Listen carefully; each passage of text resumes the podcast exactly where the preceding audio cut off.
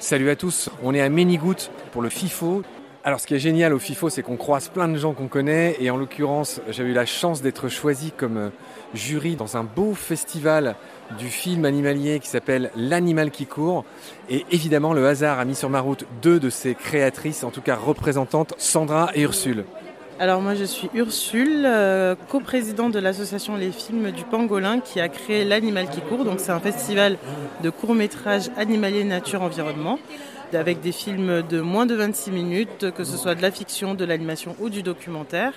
L'objectif c'est que euh, ce soit ouvert à tous les publics et qu'on puisse faire la promotion du cinéma euh, animalier de manière large mais aussi amener un public qui n'a pas l'habitude de regarder ce genre de film. Alors j'ai eu la chance de, faire partie du premier jury de la première édition, c'était en 2021 si je ne dis pas de bêtises. Parle-nous du premier palmarès. Déjà, la sélection, on était assez fiers d'avoir euh, tout un choix. En fait, on cible pas uniquement le documentaire. On avait autant de fiction, d'animation que de documentaire. On a eu de bons retours sur euh, cette sélection-là. Dans la sélection, je me souviens, il y avait de l'animation, comme tu dis, il y avait euh, des formats plus ou moins longs, il y avait de tout finalement. Il n'y a pas que le documentaire animalier, il y a mille façons de raconter le vivant. C'est ça, et ce qui est bien, c'est que euh, dans des films d'une minute, on peut en dire autant que dans 26 minutes en fait. Très bien, ma chère Sandra. Ursule, euh, le prochain festival, c'est quand À quoi il faut être attentif en ce qui concerne l'animal qui court? Notre festival se passe la dernière semaine de septembre. Euh, chaque année. Donc euh, cette année, il a eu lieu euh, du 26 septembre au 1er octobre, qui vient juste de se terminer. Et l'année prochaine, ce sera la dernière semaine de septembre, à peu près les mêmes dates. Il faut surveiller nos réseaux sociaux, donc Facebook ou Instagram. On communique de temps en temps sur les dates, sur le jury, sur le lieu où se passe le festival, parce que c'est un festival qui a lieu en ligne, de manière continue. Il a lieu aussi en salle. On va dans des écoles pour faire des projections pendant la semaine du festival. Ursule, arrive le moment de vérité. Avez-vous trouvé cette année un jury aussi merveilleux que le nôtre? Je le rappelle, on avait eu la chance d'être le jury de la première édition. Est-ce que les suivants ont été à la hauteur, tout simplement, Ursule Ils ont été à la hauteur. Ils ont été à la hauteur. C'est vrai que votre jury était particulièrement euh, spécial et euh, on a adoré le rapport que vous avez euh, eu entre tous les trois. Ce n'était pas tout à fait pareil cette année, parce qu'ils ont eu l'occasion aussi de se rencontrer, mais, mais c'était deux jurys différents, mais les deux étaient très bien.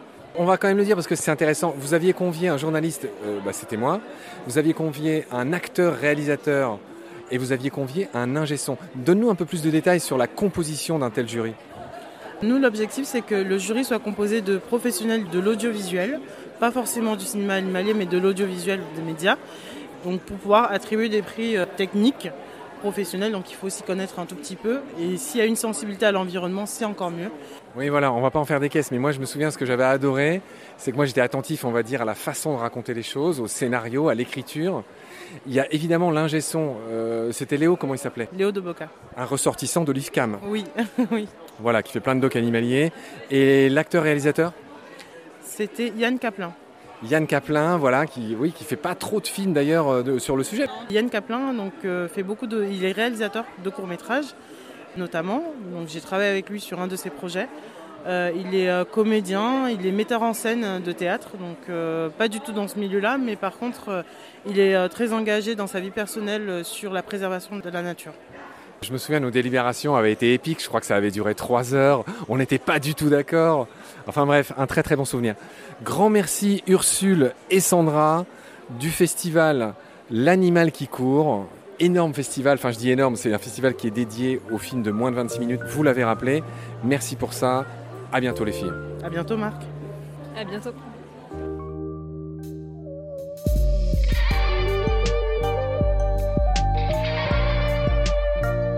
C'est la fin de cet épisode.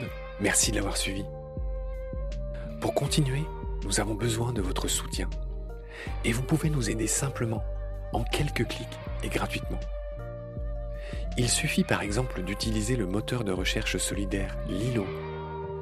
Ainsi, chacune de vos recherches sur Internet générera des gouttes qui seront reversées au projet de votre choix, comme Baleine sous gravillon par exemple.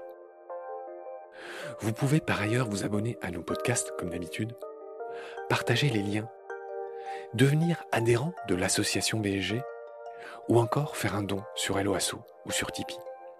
Grand merci par avance. Je remercie tous mes équipiers pour leur aide précieuse. Je vous retrouve bientôt pour de nouveaux épisodes. Et d'ici là, prenez soin de vous et de ce qu'il y a autour de vous. Merci. À bientôt.